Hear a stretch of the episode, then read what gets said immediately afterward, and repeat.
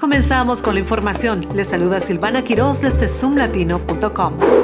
Un hombre en el condado de Prince Williams ha sido acusado de homicidio involuntario después de que se produjera un disparo negligente en una residencia privada de Manassas. Reinaldo Jesús Villalobos Hernández, de 21 años, murió después de recibir un disparo en el pecho mientras compartía un arma de fuego con dos conocidos. La policía arrestó a Daniel Villalobos Marqués, de 27 años, como sospechoso del tiroteo.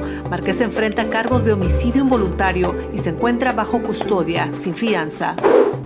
Un doctor en Washington, D.C. hace historia con un tratamiento de la trombosis venosa profunda utilizando el catéter RepCore. En marzo, el doctor Steven Abramowitz, presidente de cirugía vascular en MedStar Health, se convirtió en el primero en el mundo en haber logrado avances significativos con este procedimiento mínimamente invasivo y que ha demostrado ser efectivo y seguro para eliminar coágulos de los stem venosos, brindando nuevas opciones de tratamiento a los pacientes. Los resultados hasta ahora han sido y la recuperación es rápida.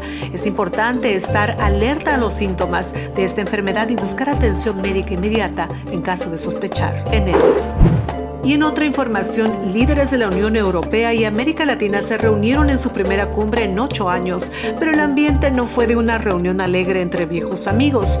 Los líderes latinoamericanos y caribeños llevaron consigo recriminaciones centenarias sobre el colonialismo y la esclavitud, señalando que Europa aún no comprende cómo tratar a las antiguas colonias como socios iguales en el siglo XXI. Hubo críticas hacia Europa por haber sido el principal beneficiario en una relación desigual. Primer ministro de San Vicente y las Granadinas, Rod González, quien preside la comunidad de estados latinoamericanos y caribeños, afirmó que América Latina y el Caribe han sido sometidos de manera desigual en esta relación. Estas fueron las noticias más importantes del momento desde zoomlatino.com. Les saludo Silvana Quiroz. Hasta pronto.